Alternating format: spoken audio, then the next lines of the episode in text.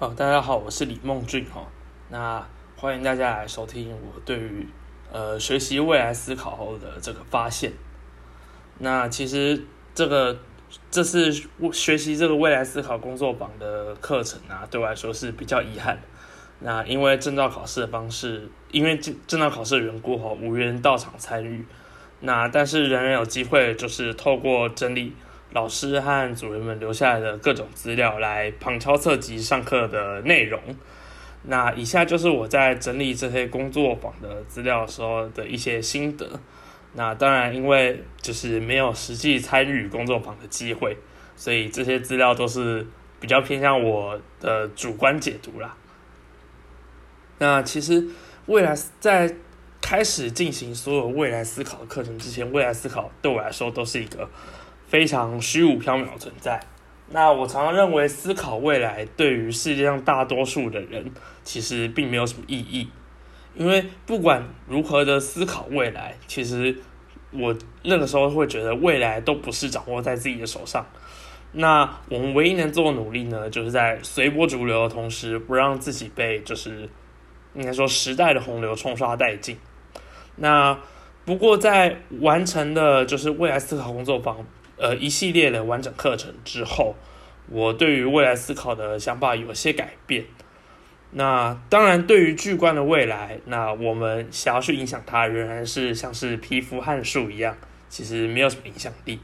但是，如果我们聚焦于微观未来，那也就是说，我们各自的未来发展趋势，那我觉得这个可塑性其实就无可限量。那以我自己经验。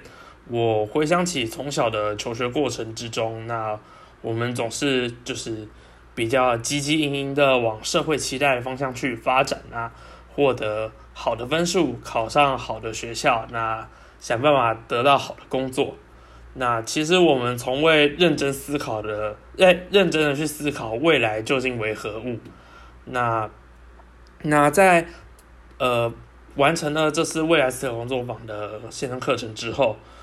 我才，我就会觉得，如果我能够对于自己的未来有所更具体的想象，那才是真正了解自己的人。那虽然我没有没有机会去实际参与这次的工作坊但是当然我还是会有一些课程方面的想法。那当然这次没有办法透过线上或者录影的方式。去记录课程，让我们就是比较直接的获取这个知识是非常可惜的事情。那毕竟这门课的课程名称是智慧科技永续生活嘛，那没有办法透过智慧科技来就是跨越这个距离与时间的樊篱，其实我觉得是很可惜的。那就是希望未来有还还是有这个机会，就是除了现场的参与之外。仍然有其他的方式可以让更多的同学一起就是参与这样子的课程。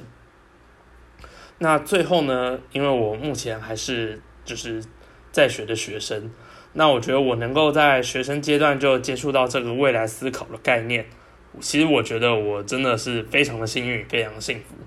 那当然，我并不知道我在这门课里面的收获究竟能带到，究竟能不能带带进职场。那带进我的职场，我也不知道能够带到多远的未来，但是我认为，就是能够让我现在就开始种下，呃，未来思考的这个种子，我觉得对我来说一定是受用无穷的。